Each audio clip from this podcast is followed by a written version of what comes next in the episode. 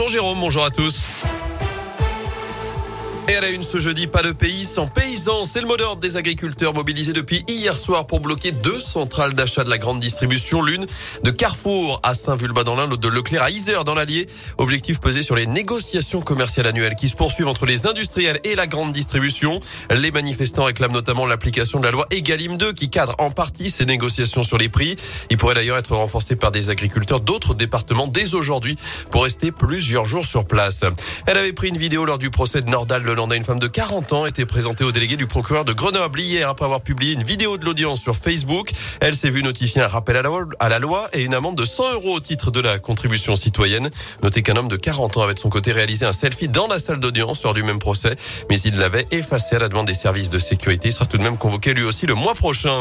Dans l'actu, cet appel à témoins lancé par la police dans la Loire en cause de la disparition d'une femme de 56 ans. Elle a quitté le domicile de ses parents à Saint-Etienne mardi matin vers 9h30. Elle est domiciliée sur la commune du le commissariat de Firmini mène l'enquête. Vous retrouvez plus d'infos sur radioscoop.com. Le Premier ministre dans la région demain, moins d'une semaine après son déplacement à Rouen dans la Loire, Jean Castex est attendu ce vendredi à Neuville-sur-Saône au nord de Lyon. Le chef du gouvernement doit se rendre sur le site de Sanofi.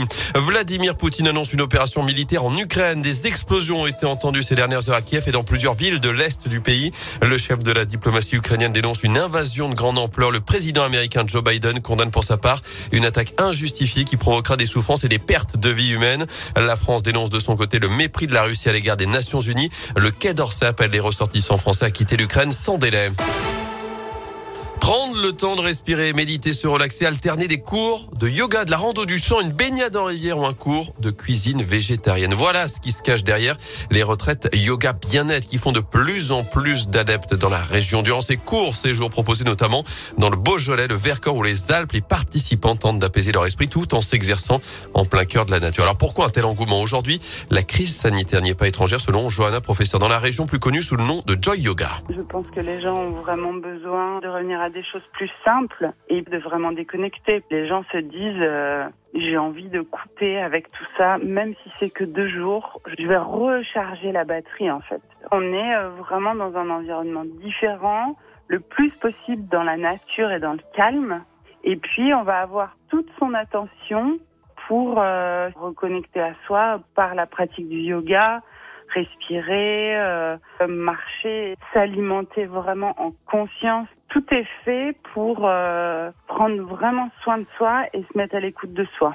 Et vous retrouvez plus d'infos à ce sujet sur radioscoop.com. Du sport également pour se détendre, du foot. Marseille joue ce soir son 16e de finale retour de la Ligue Europa Conférence et la troisième Coupe d'Europe. Déplacement à Bakou en Azerbaïdjan pour défier Karabag à partir de 18h45. Merci beaucoup Kate.